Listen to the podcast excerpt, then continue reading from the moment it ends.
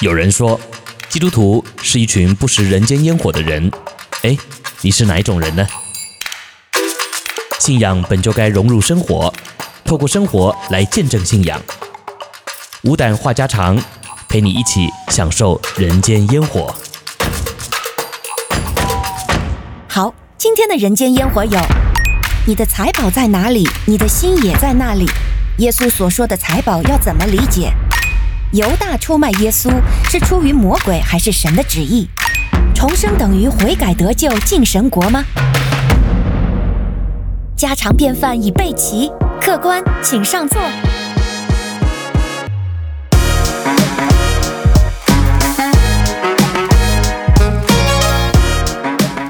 弟兄姐妹们平安，欢迎来到每周一次的无胆话家常。我是永恩，我是周牧师。呃，今天呢，我们要和大家一起来聊聊这个大家都很喜欢探讨的问题啊，就是跟钱有关的。是，那在节目一开始呢，我们也欢迎新入群的朋友们。嗯，同时呢，我们也向大家来介绍无胆话家常是一档这个回答弟兄姐妹在灵修学习或者信仰生活或者家长里短，嗯、呃，反正就是 一切你有任何问题，我们都愿意和您来探讨，看看神的心意，探讨我们如何能够以神的心意来应对我们的生活。嗯，今天呢，我们的题目啊叫做“心随财宝进神国”啊，那很多人呢就会觉得说，这个基督徒到底可不可以有钱啊？那基督徒有钱的话，会不会影响我们进神的国啊？那这个确实有时候大家心里面有点矛盾哈，就觉得有钱呢，确实就会离神比较远啊。但是呢，我们又真的很想要有钱啊，所以呢，常常就会听到有人说啊，我想要为神做一个有钱人。哎，你有听过吗？啊，听过。然后还说要。做一个超级有钱的人，都是为主的人。对，这个把为主摆在前面，好像就变成属灵了啊，圣化了这样子的一个追求啊。可是有时候我们扪心自问啊，当你真的有钱的时候啊，真的会把主放在你心中首位吗？啊，好像也是很难，对不对啊？好，所以呢，我们就来探讨一下啊。今天这个主题呢，当然也是啊，因着三个提问来的啊。来，小勇跟我们说一下吧。好的，师傅。那前两个问题呢，都是来自天王五群的雨后阳光姐妹。嗯，第一个问题是，马太福音六章十九到二十一节说，不要为自己积攒财宝在地上，地上有虫子咬，能朽坏；也有贼挖窟窿来偷。只要积财宝在天上，天上没有虫子咬，不能朽坏，也没有贼挖窟窿来偷。因为你的财宝在哪里，你的心也在那里。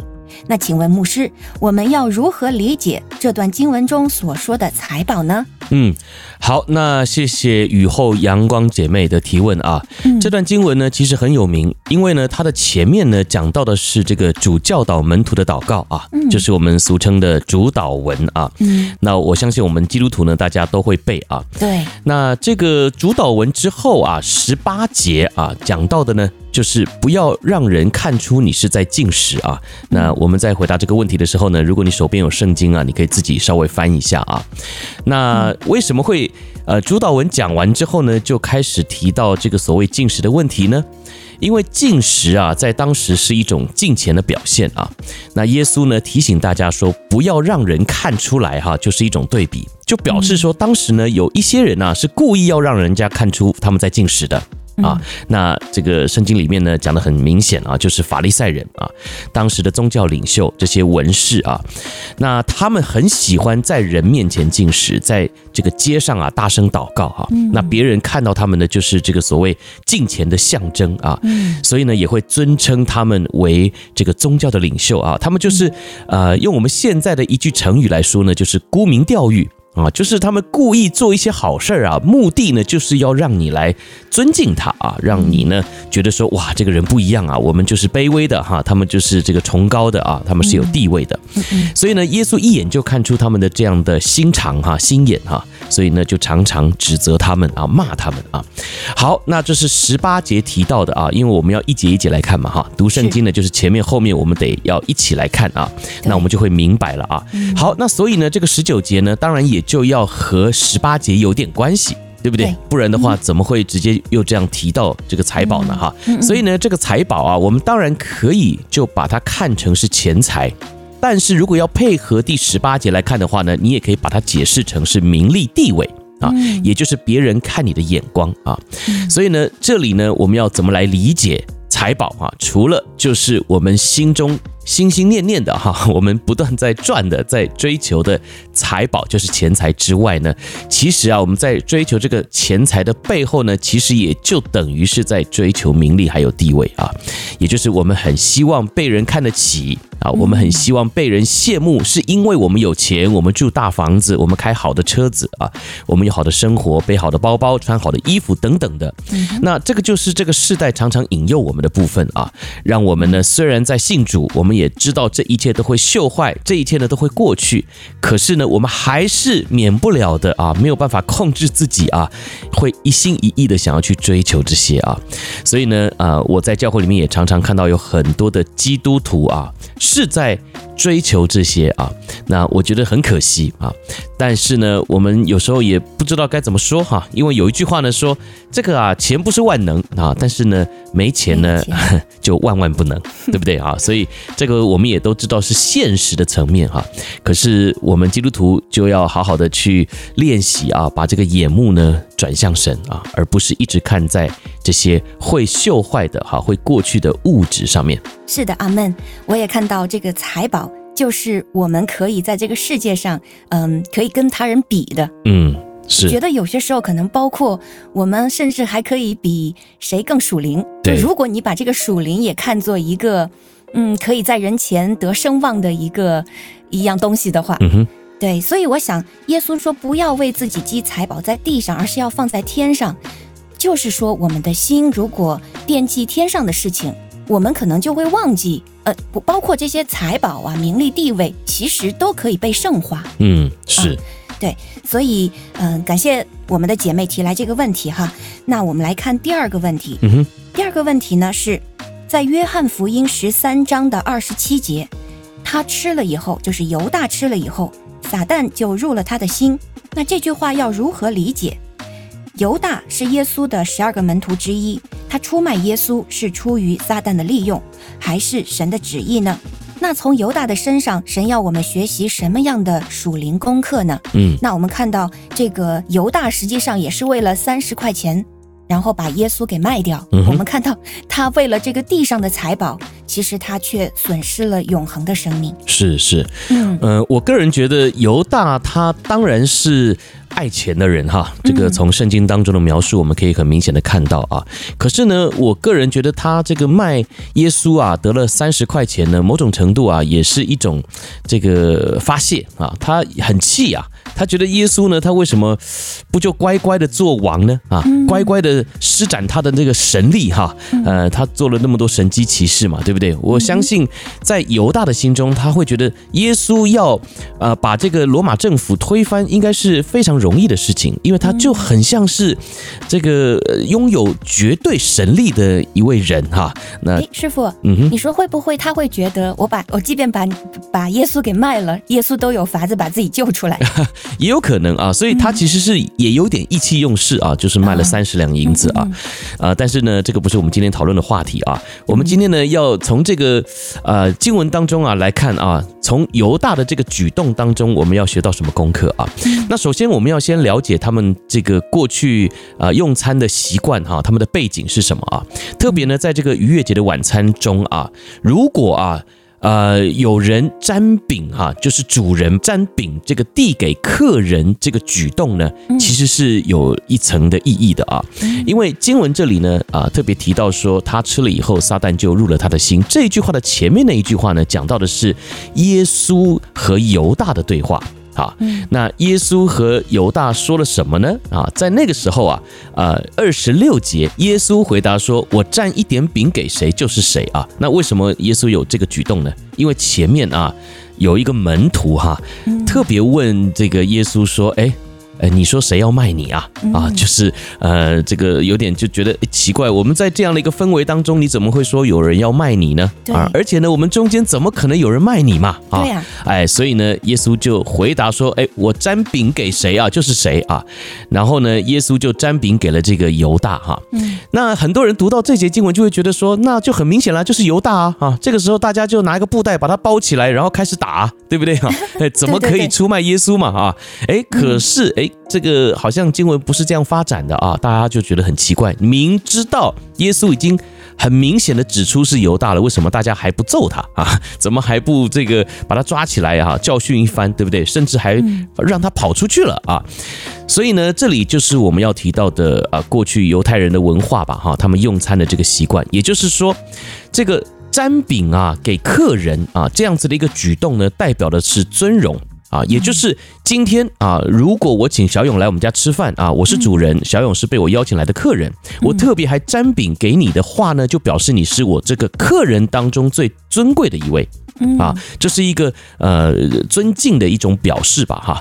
好，所以呢，在当时大家都有一个这样的呃认知，就想说哇，那肯定不是犹大。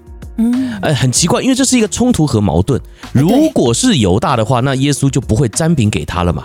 但是呢，当门徒们在问这件事情的时候啊，耶稣占了一个饼呢给犹大啊，那就表示说耶稣可能没有在回答这个问题啊。耶稣先把这个今天我们中间啊最尊荣的这个客人啊，也就是他最要尊荣的人呢，呃，这个尊荣了啊。所以呢，耶稣做了这个举动啊，其实在门徒们的眼里看来呢，并没有把这件事情连在一起啊，也就是他们不觉得耶稣是在回答他们说中间到底谁要卖他。啊，所以呢，基本上啊，这件事情只有谁清楚知道呢？就是犹大自己，耶稣啊，还有耶稣了哈。所以耶稣知道之外呢，就是犹大最清楚了，因为犹大呢，他就是吃了秤砣，铁了心就要卖主嘛。嗯，所以这个时候他是很心虚的，没想到耶稣竟然把这样子的一个无上的尊荣，在这个时刻给了他啊，那代表什么呢？就代表了他现在得要做一个决定，耶稣是真的爱我。啊，就是以犹大来讲哈，耶稣是真的爱我，十二个门徒，耶稣就只占饼给我啊。那耶稣他大概八成也心知肚明，我待会儿呢有这样的一个计谋，嗯，所以呢，耶稣这个呢是在给我最后一次机会，所以在当下的这个氛围里面呢，就耶稣还有犹大最清楚知道啊，我们现在这样子的一个举动代表了什么，其他人都不知道啊，都蒙在鼓里啊，所以呢。十三章的二十七节就紧接着提到这句话，他吃了以后，就是犹大吃了以后，撒旦就入了他的心啊。很多人就会误解哈，那这个饼呢，好像就是被恶魔附身了哈。这个你把这个饼啊，恶魔饼吃进去以后，所以这个撒旦跟这个饼有关，其实没有关的啊。意思是什么呢？就是犹大接过这个饼之后，他吃了，然后他做了一个决定。嗯，在心里做了什么决定呢？就是好了，买耶稣，我决定要卖耶稣了。嗯，我决定要卖了，跟饼没有关系。所以大家读这段经文的时候，不要误会啊，好像觉得说，哎，这个饼一定有鬼啊，这看起来就是这个饼有鬼嘛哈。那以后我们大家都别吃饼啊，牧师给你饼你也别吃啊，免得有撒旦进入啊，这绝对是没有关系的。而是他在吃了这个饼之后，他深深的觉得一件事情，就是好了，我决定要卖耶稣了。我决定要做这场坏事儿了啊！我决定要作弊了，我决定要做假账了，我决定要去这个背叛我的太太了哈！我决定呢啊要去偷钱了啊！这些的决定，其实在你的心中酝酿了很久，该做不该做，良心这个中间有很多的征战啊，有很多的起起伏伏。这个时刻决定了，那为什么呃经文很巧妙啊？要说他吃了以后呢？因为吃啊。我们中文也说嘛，哈，我吃定你了啊，有是有点决定的意思，因为你知道啊，这个古代皇帝啊要赐死你的时候啊，就是要让你死的时候呢，也会有一种选择，对不对哈？来这一杯毒酒啊，这个这个皇帝赐死你，对不对？那你要决定你喝不喝啊？啊，你也知道这个前方的这一杯酒有毒，喝了就暴毙身亡啊，那喝不喝是你的决定。哦，还有什么鸿门宴？哎，对不对哈？你去不去？嗯、所以今天你喝了，那就决定了啊，因为你是没有办法再吐出来的，你没有办法再选择了啊。所以呢，这个经文巧妙的安排呢，也就是在提醒我们：今天你想吃啊，但是你知道吃了以后对你的生命会有极大的影响啊，你没有办法再翻身了，那你得做一个决定啊。那一般的时候呢，我们就是决定嘛，那吃了，那我们就得要负那个责任哈。好，所以呢，这里讲到说他吃了以后，撒旦就入了他的心，其实呢，就是他吃了秤砣铁了心，他想要卖耶稣，他这个决定他做定了，即便耶稣尊荣我，我也觉得我不想要再跟这个人了，因为这个人没有用嘛，他要选择上十字架，我。期待的耶稣是带领我们能够推翻罗马政权，我们能够成为世界之霸啊！我呢，这个犹大也能够成为耶稣国度当中的这个财务大臣啊！我能够得享尊荣，又能够有钱。结果啊，耶稣你太让我失望了啊！所以呢，哎，我就决定要卖耶稣了。这个时候，撒旦就完全的掌握了犹大啊！所以这个叫做撒旦就入了他的心。嗯，好，那所以呢，我也要来回答这个我们雨后阳光姐妹，她中间也问了一句话啊，说那犹大出卖耶稣是不是神的旨意呢？啊，我要说这绝对不是神的旨意啊。有些人呢就会在这个点上呢做文章哈，觉得说哇，犹大是被上帝亲自点招啊来。让耶稣完成救恩计划的，所以犹大是非常伟大的啊，他比耶稣还伟大啊！我要先说，这绝对是异端啊，绝对是异端啊！呃，因为有些人就觉得说，那想想看，耶稣他虽然受苦被出卖啊，这真的是很遗憾，对不对哈？呃，很痛苦啊，挂在十字架上啊。但是你要想啊，耶稣后来得到尊荣了，这个犹大被人骂一辈子啊，没有犹大怎么会有耶稣的救恩呢？就有这样一套的理论跟说法啊，所以。呢，我要先说，这绝对是异端啊！犹大卖耶稣，绝对不是出于神的呼召，出于神的旨意。你可以从圣经当中的方方面面啊，福音书当中都可以看得出来，耶稣爱这些门徒们，而且呢，对于这些门徒们的托付都一样的。这些托付没有一样是要他们有一个人要来卖耶稣，以至于才能够完成救恩的计划，没有。啊，如果有，圣经里面会讲得非常的清楚，但是没有啊，也就是说，耶稣给门徒们的教导、教育、托付都是一样的，包含耶稣在十字架上所教导的，还有他复活之后所讲的，也都和他之前在传福音、走遍各城各乡时所讲的都一样啊，所以呢，没有一样是在讲说。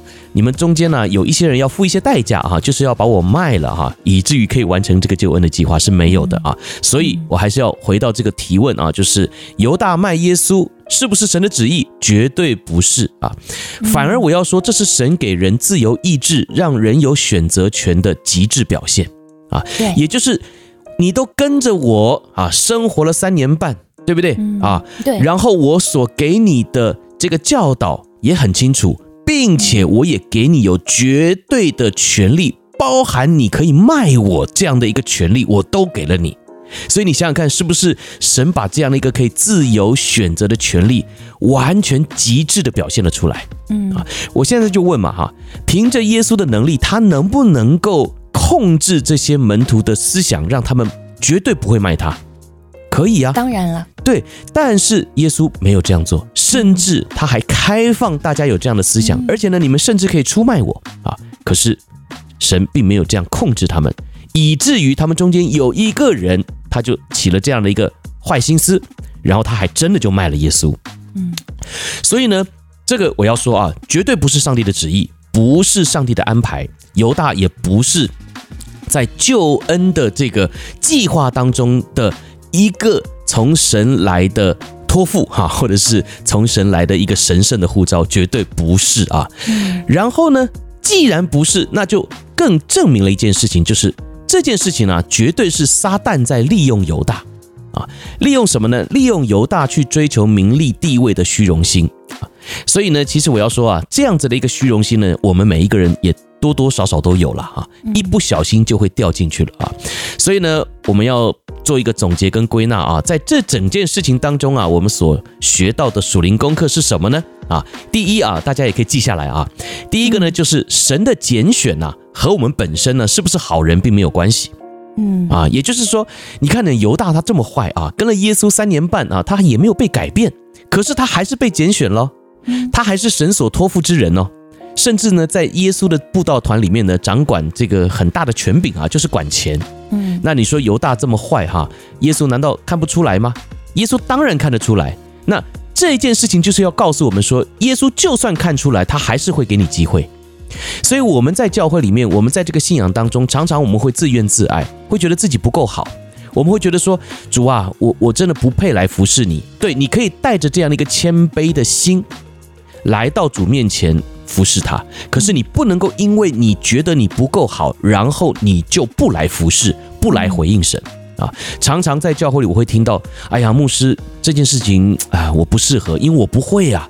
啊，这件事情我没读过神学啊，我不会说啊。很多时候我们都用我不会，我不能啊，然后呢来拒绝参与在神荣耀的计划里啊。那第一个，这里我们看到的属灵功课就是神的拣选和我们本身是不是个好人并没有关系啊。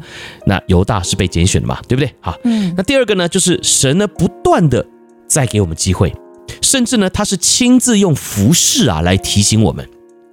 什么叫服侍啊？我们在教会里面服侍，就是服侍神、服侍人，对不对？对，也就是神把一个让我们可以和他互动的机会给了我们啊。你看呢，这一段经文呢，就是这个啊，约翰福音的十三章前面啊，讲到的是耶稣在和他们吃晚饭之前呢，他为门徒们洗脚的事情。嗯，你看，这是耶稣在服侍门徒们，对不对？嗯，他亲自做这个榜样。对，然后后来呢，耶稣就有了这样子的一个最后的晚餐的教导。嗯，然后耶稣甚至呢，还把这个饼啊啊沾给犹大吃，这都是耶稣的服侍啊。那耶稣教导门徒们什么呢？说你们也要这样彼此洗脚，对不对？嗯然后耶稣透过沾饼给犹大的举动，也是在提醒门徒们，包含现在的我们啊，人好人坏。啊，那是呃他们自己的选择。可是对我们来说，我们要服侍他们，我们要彼此服侍，也就是神不断的在给我们机会，给我们服侍他的机会，给我们和他互动的机会，所以我们也要这样来服侍别人啊。所以呢，这个是呃我们第二个从这件事情当中学到的属灵功课啊。好，第三个呢是什么呢？就是撒旦啊，绝对不会对我们放弃任何一点的希望。嗯啊，这个是我们 其实说白了啊，也得要学撒旦的地方啊。对对，常常我们对人就是失望了啊，算了，他不可能改变了。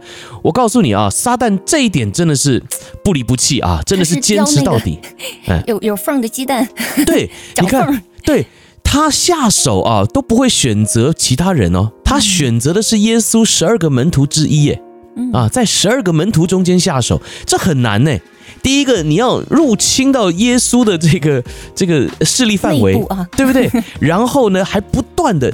这个耶稣都要快完成救恩的计划了，都已经在最后的晚餐的环节了，不放弃，他都不放弃啊，跟到这个晚餐的这个呃环境啊场合当中，然后还不断的在犹大的耳边去提醒犹大，你看呢，耶稣就是不行啦，哎呀，你看啊，这个三十两银子也不少啊，啊，三十两银子差不多就是我们现在一年所赚的钱啊，所以这个不多了哈，但是也。真的不少了啊，然后呢，哎，不断的就提醒他，就算耶稣给你沾饼啊，也不代表什么了啊，你就是彻底的离开他吧啊！你看这个魔鬼撒旦啊，实在是无所不用其极的，非常努力的坚持到最后一刻啊，所以你一定不能够对撒旦松懈啊，因为他不会放弃我们啊。其实 这个讲起来很讽刺啊，主不会放弃我们。其实，在世上的时候，撒旦也不会放弃我们。所以你要知道，哎，我们是处在一个非常危险的一个状态里啊。只要你不靠着主，只要你不向着主啊，那我告诉你，撒旦就会想办法把你拉过去啊。所以很多人就说，哎。周牧师，你放心啊，这个呢，我也不会来信你的耶稣，但是你放心，我也不会去信什么菩萨啊，哈，或者是哎，那不可能的啊，嗯、你只要现在说你不信耶稣。那菩萨就来抓你了，这个魔鬼撒旦就来抓你了啊！这个恶势力啊，他就会用他的方法来诱惑你，来影响你啊，并且呢，是在你不知不觉的情况之下啊。我常常要提醒弟兄姐妹的是啊，魔鬼撒旦影响我们，他绝对不会用一个很可怕的形象来影响我们，来吓我们，他会装作这个光明的天使。对，所以从你的利益出发。对，没错。所以你会从他得好处，嗯、你会从他得到你想要得到的东西，甚至你会觉得说跟着他没有什么不好，而且他还会让你觉得你并没有在跟着他啊，这个是很恐怖的一件事情啊。就是，哎，钟牧师，你看我没有去信别的教哦，但你看我现在很好。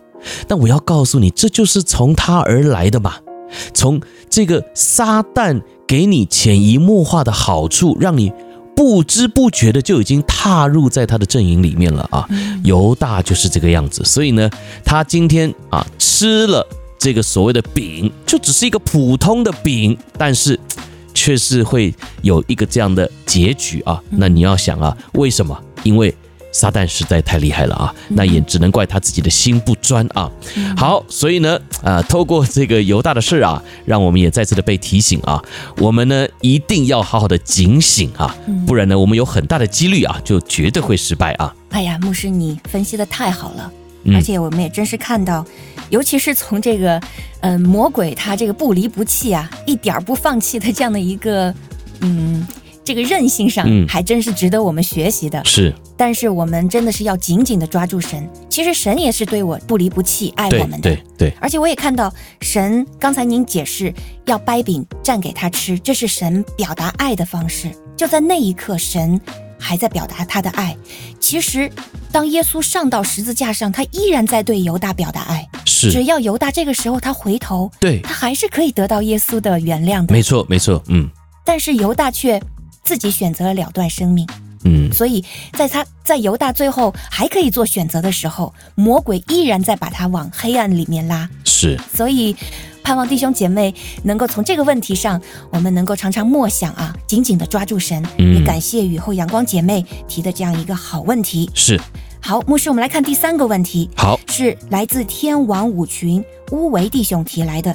他说，约翰福音的三章五节，耶稣说。我实实在在地告诉你，人若不是从水和圣灵生的，就不能进神的国。那请问，水在这里指的是什么？这句话应该怎么解释？还有呢，就是重生就等于悔改得救了吗？嗯。牧师，好，这段经文呢，这个约翰福音三章啊，讲到的是有一个法利赛人啊，叫做尼哥底母啊，他是犹太人的官啊，他呢就在这个晚上啊，跑来找耶稣啊。问耶稣说：“人已经老了，要怎么样才能够重生呢？啊，因为耶稣啊，就是一直在提醒他们嘛，哈，要这个重生得救，重生得救啊。那要怎么重生啊？因为很难理解嘛，哈。那耶稣呢，就在第五节啊，就是乌维弟兄问的这个经文哈，说我实在告诉你啊，实实在在的告诉你，人若不是从水和圣灵生的，就不能进上帝的国啊，进神的国啊。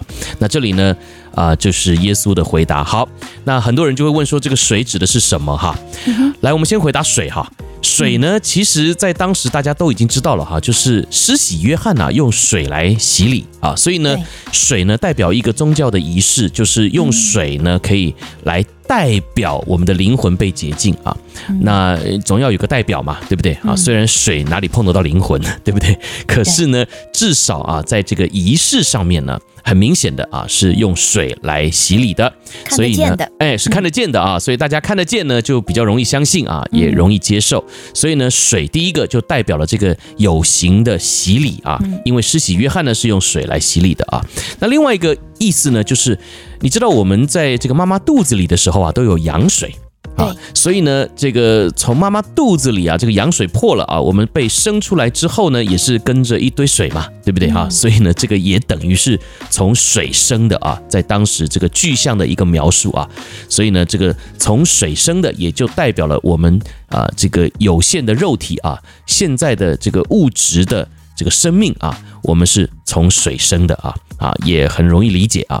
那另外一个的意思呢，其实就是我们一般呢，也都习惯用水来洗东西嘛。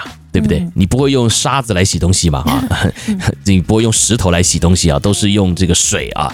所以呢，啊，我们说这个要重生，重生好像就是一个新的开始啊。所以呢，洁净的过程，哎，洁净的过程。所以呢，啊，这边提到的水啊，其实呢有这些的这个含义吧，哈，也是有这些的啊典故啊，也是按照他们的习惯来理解的啊。所以简单来说，水呢就代表了是这个。呃孕育我们生命，并且可以洁净我们的物质啊，这个很容易理解啊。好，嗯，对。但是呢，因为生命啊，并非只有物质嘛啊，而生命呢，其实也有这个非物质的层面啊，像是意志就是非物质的嘛，对不对？我们说灵魂啊，那这个灵魂根本就说不上是物质嘛，对不对啊？圣经呢说这个灵啊，就是风。啊，这个在原文里面呢，这个风的意思啊，就是灵的意思啊。那所以呢，哎，这个风你根本就不知道是从哪里来的嘛，啊，然后你也不知道要往哪里去嘛，对不对？啊，所以请小勇帮我们念一下，好不好？这个接下来的这个经文哈，约翰福音三章八节来，这个是耶稣特别也说到的一件事啊，来。好，三章八节说。风随着意思吹，你听见风的响声，却不晓得从哪里来，往哪里去。凡从圣灵生的也是如此。嗯，所以呢，你看啊，这个非物质层面的风啊，你也可以说是灵啊，因为在原文就是灵啊，是风啊。那你看这个风跟灵，你根本就听得见了哈，你也可以感觉得到了，但是你不知道它从哪里来啊，要往哪里去，对不对？然后经文说，凡从圣灵生的也是如此啊。其实他就只是想要告诉你和你解释啊，这个灵和风不是你能够掌握的。它是非物质层面的东西，虽然你可以感受得到啊，风吹了会冷啊，但是你不明白它从哪里来的，它要往哪里去，所以呢，它是一个神秘的啊，所以呢，它就是属于非物质层面的东西啊。好，那这个非物质层面的风，你也可以说是灵，我们当然就不能够用属于物质层面的水来洗净吧。嗯啊，所以呢，这个水和灵在这里呢就分开了啊。那经文呢就是要透过这样子的一个描述来告诉你，你现在呢要分清楚，水是属于物质层面的，而灵啊，也就是后面提到这个风啊，是属于非物质层面的。好，那我们就再来解释这个重生啊。所以呢，重生啊。简单的意思呢，我们先来看“重”这个字是什么意思啊？就是再一次的意思嘛，对不对？重生嘛，哈，再一次啊，也就是说第二次才是再一次嘛，对不对？哈，所以第一次我们是从水里被生下来了啊，这个是被动的，你没有办法选择嘛。对不对？好，那当然后面呢，你也可以选择用水把自己洗干净，洗澡啊，哈，洗东西啊，对不对？哈，甚至呢是接受有形的洗礼啊，这些呢透过水的啊，这个可能你可以稍微做一些选择哈，但是这都是有限的啊，那都是象征哈，对，都是象征，都是有限的啊。但是如果你要选择啊，你的灵魂也要得洁净的话呢，那你就得要再生一次。好，那这个所谓的再生啊，我说的是灵魂啊，非物质层面的灵魂，你想要得洁净，那你要再生一次。那这个再生呢，就不能够透过物质层面的水来洁净了，你得要透过非物质层面的灵啊，也就是后面经文讲到的风嘛，对不对？哈，那这个灵是什么呢？就是所谓的圣灵啊，要透过圣灵才能够让我们。再一次得洁净，也就是被重生的意思啊。好，所以简单来说呢，就是我们得要真的认识圣灵啦啊，要接受耶稣在我们生命当中做主掌权的事实啊，就是让主来掌管我们的一生，然后我们就可以体会到圣灵的能力啊。来，我请小勇帮我们念一下《使徒行传》一章八节，好吧？很有名的经文啊，《使徒行传》一章八节，《使徒行传》一章八节。但圣灵降临在你们身上，你们就必得着能力，并要在耶路撒冷、犹太全地和撒玛利亚，直到地极，做我的见证。嗯，好，这段经文呢是耶稣要升天的时候呢和大家讲的一段话啊。圣灵降临在你们身上啊，意思呢是我现在要升天了啊，我要离开你们了，但是你们不用害怕，因为。我走了之后啊，圣灵会降临在你们身上，然后你们会有一个体会是什么？是得着能力。对啊，这个得着能力可以做什么呢？就是可以为主做见证啊，在各地为主做见证啊。所以呢，这个经文今天我们所探讨的啊，所谓的重生，就是领受圣灵。啊，你可以这样简单的来记啊，重生就是领受圣灵啊，并且呢，我们还能够拥有这个圣灵的力量，为主做见证啊。所以呢，照理说啊，所有重生得救的基督徒呢，都能够有这个能力还有影响力啊，也都应该要发挥出这样的一个影响力还有能力啊，能够为主来做见证啊，也就是你能够影响你周围的人啊，你不要认为说好像要做大牧师开大布道会，很多人信主觉志，这个才叫有影响力，不是真正的影响力，就是影响你周围的人。哪怕你经过了一个流浪汉，他被你影响了，你素未谋面，你们根本就不认识，但是他被你影响了，这也是影响力哦。嗯啊，所以我个人认为啊，重生不只是我们所理解的，好像我们以后得到了救恩而已，而是你得到救恩的当下，同时你也领受了圣灵，你就也会得着圣灵的能力。那。得着这个能力的目的是什么？不是要让人羡慕你而已，更是要让人因为羡慕你而更多的对想要来认识你所认识的耶稣啊，所以这叫做影响力啊。所以呢，你既然能够靠着圣灵来影响别人啊，那其实。就代表了你已经重生得救了嘛，对不对？因为你是靠着圣灵来影响别人的啊，你是靠着圣灵来为主做见证的，不是凭着血气啊，说我自己要赚钱，我要让人羡慕我的生活，然后虽然我在教会里面，然后我做见证都在讲一些我自己的丰功伟业啊，这是凭着血气。啊，那很多时候我们前面也提到这个犹大哈被撒旦影响嘛，对不对？所以撒旦是不会放弃我们的，所以撒旦也会利用我们在教会里面那些成功的见证来影响我们的心思意念，嗯，也就是来左右我们对于真理的认识，并且呢来影响。让我们不要进入到神的呼召里面啊！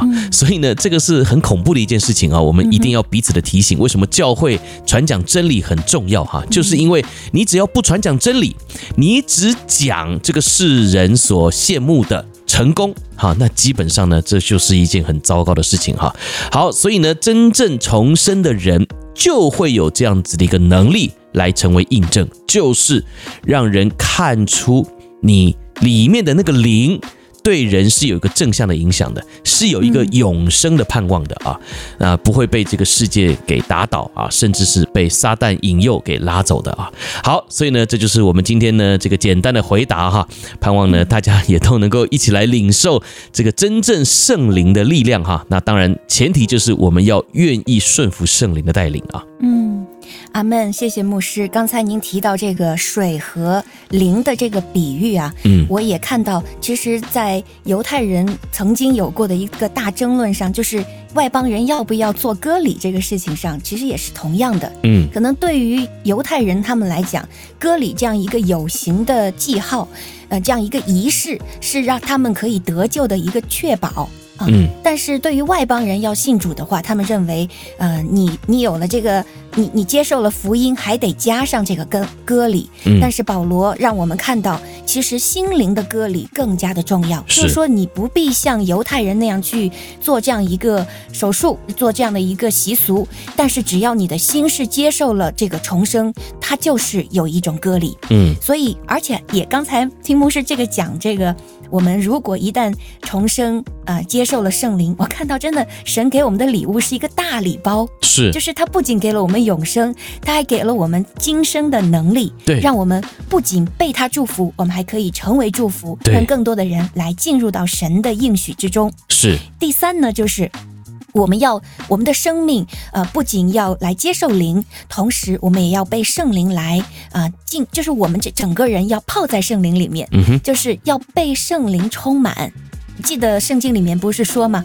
嗯，不要醉酒，嗯，乃要被圣灵充满。是，因为一旦我们不被圣灵充满，那仇敌撒旦就会抓住我们很多的破口，让我们软弱。嗯，那他的那些心思意念就会进入到我们的心里面来。嗯，所以这真的是一个心思意念的战场。是，所以盼望我们啊，常常用上帝的话语来清洁我们的心，然后用圣灵啊，呃，能够行在泡在主的圣灵之中。这样我们就能做一个合神心意的人。是。好，这就是本周我们的五档话家常。如果您在海外呢，您还可以透过这个呃我们的天赋爸爸说话网，在 Spotify 或者 Podcast 上面，你可以听这个串流平台。嗯、那如果您在国内呢，您可以加这个 RK Radio 微信账号。我们也欢迎我们的弟兄姐妹可以将我们的节目传播出去，分享给有需要的人。嗯，我们盼望上帝的话语能够祝福到更多的人。嗯，是。好，那谢谢大家今天的参与和收听啊。那我们就在。每一天的这个灵修节目当中再会了啊！现在呢，啊是我们的永恩还有我们的秘密啊，一起在分享诗篇啊。那经文呢也不长啊，希望大家呢每一天呢都和我们一起来探秘啊，来寻觅啊。我相信呢，我们在上帝的话语当中啊，每一天呢都能够真正的体会到甘甜啊。那这也是我们得力的关键哦。Amen。好的，那我们明天再见喽。嗯，我是永恩，我是周牧师，拜拜。拜拜。